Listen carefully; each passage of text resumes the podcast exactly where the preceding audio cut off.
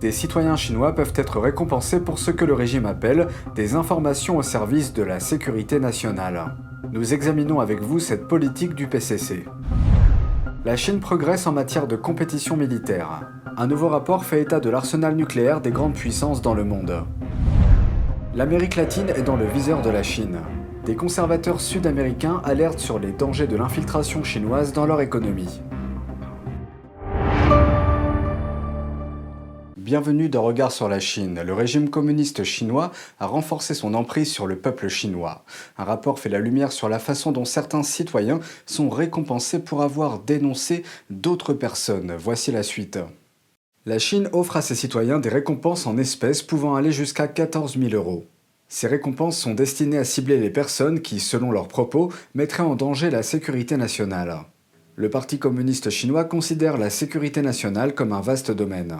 Il s'agit notamment d'informations sur des fonctionnaires corrompus du parti, ainsi que sur des violations des droits de l'homme commises en Chine, autant de sujets qui sont largement gardés secrets. Un certain nombre de journalistes, de militants des droits de l'homme et de personnes luttant pour leurs propres droits ont été arrêtés pour avoir prétendument mis en danger cette version de la sécurité nationale. Des correspondants étrangers, des missionnaires et des membres d'ONG figurent parmi les personnes détenues pour ce motif, ainsi que des personnes qui ont étudié à l'étranger et ont été exposées aux influences du monde libre. Comment ces personnes sont-elles découvertes? Le régime encourage les gens à dénoncer ceux qui enfreignent les règles. Les informateurs qui réussissent peuvent recevoir soit des récompenses spirituelles via des certificats, soit des récompenses matérielles en argent.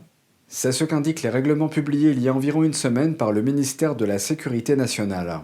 Des experts affirment que de telles campagnes sont destructrices pour la société.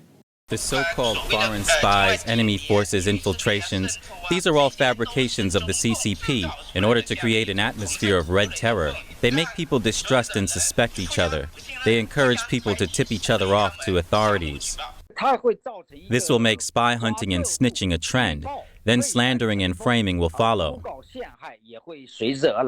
Depuis des années, les autorités chinoises encouragent le public à dénoncer les prétendus espions étrangers et leurs prétendus collaborateurs chinois. Ces efforts se sont intensifiés sous la direction de l'actuel dirigeant du pays, Xi Jinping.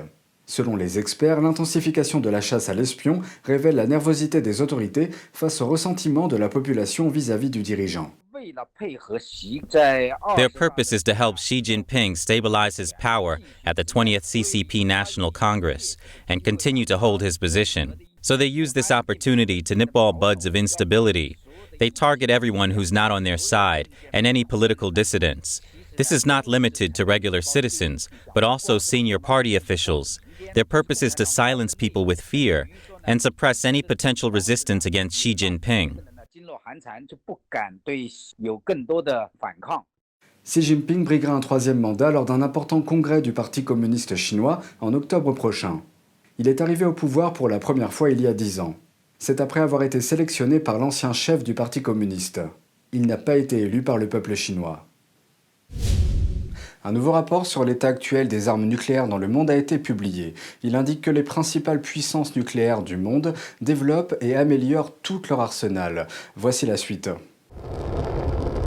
Même si le nombre d'ogives nucléaires a légèrement diminué l'année dernière, un nouveau rapport indique qu'il va probablement augmenter au cours des dix prochaines années. Ce rapport émane de l'Institut international de recherche sur la paix de Stockholm. Ce think tank est basé en Suède et se concentre sur la recherche en matière de contrôle des armes. Il n'y a que 9 pays dans le monde qui sont dotés d'armes nucléaires. Les États-Unis, la Russie, le Royaume-Uni, la France, la Chine, l'Inde, le Pakistan, Israël et la Corée du Nord. Les États-Unis et la Russie sont les plus grands acteurs du groupe. Ensemble, ils possèdent plus de 90% de toutes les armes nucléaires mondiales combinées. Mais la Chine rattrape son retard le Parti communiste chinois a accéléré sa construction nucléaire. L'année dernière, des images satellites ont montré que la Chine construisait 300 silos à missiles dans un désert. Ces silos abritent généralement des missiles balistiques capables de traverser des continents et des armes conçues pour transporter des ogives nucléaires. Les chercheurs pensent que ces silos pourraient considérablement accroître l'arsenal nucléaire de la Chine au point de dépasser celui de la Russie ou des États-Unis. À l'heure actuelle, Moscou détient le plus grand stock d'ogives nucléaires, suivi par les États-Unis et la Chine. Les États-Unis et la Chine ont tous deux augmenté leurs dépenses en matière d'armes nucléaires l'année dernière. Le Parti communiste chinois s'efforce d'obtenir des contrats d'infrastructures clés et de faire du commerce sur les routes d'Amérique latine. NTD s'est entretenu avec des membres éminents du Congrès de la région, dénonçant les actions de Pékin la semaine dernière lors de l'édition brésilienne de la CIPAC.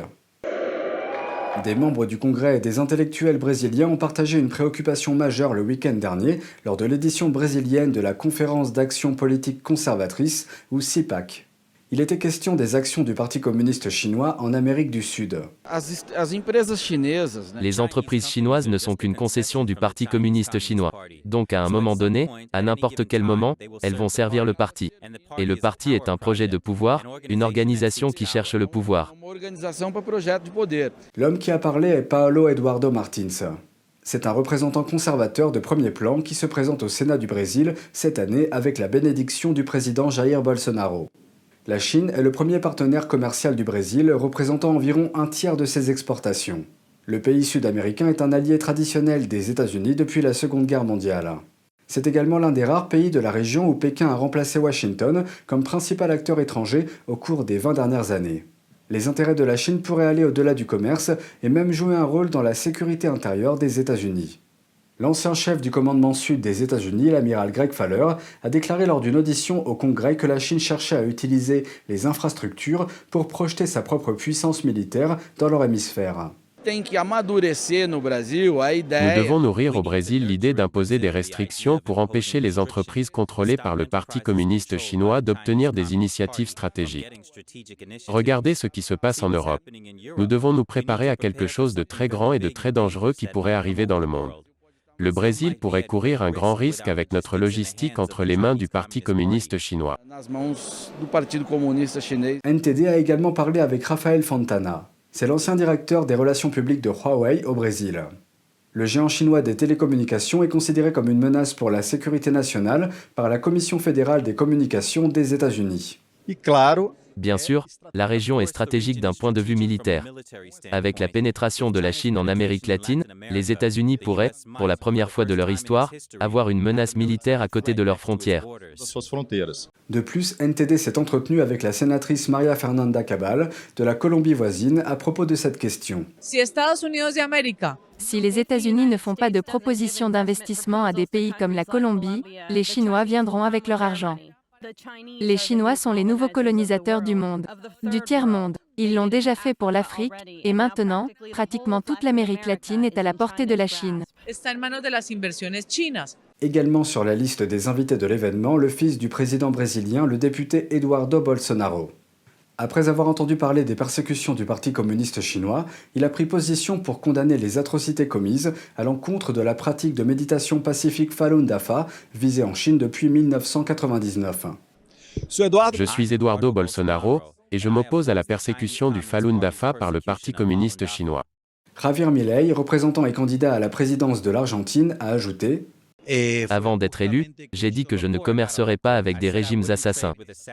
Je n'irai jamais dans le sens des relations avec la Chine tant que celle-ci restera communiste et ne respectera pas les libertés de ses citoyens.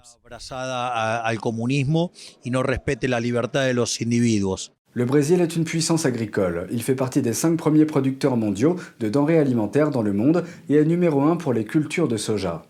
Avec la réduction des exportations de la Russie et de l'Ukraine dans le contexte de la guerre, la Chine a augmenté ses transactions commerciales et son influence dans le pays.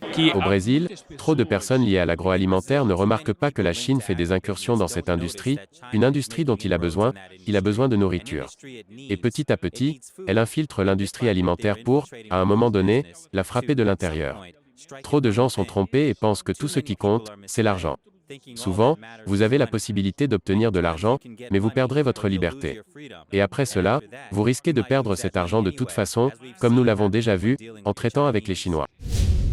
C'est tout pour aujourd'hui, merci d'avoir suivi Regard sur la Chine. On se retrouve demain pour une nouvelle émission, prenez soin de vous et à bientôt.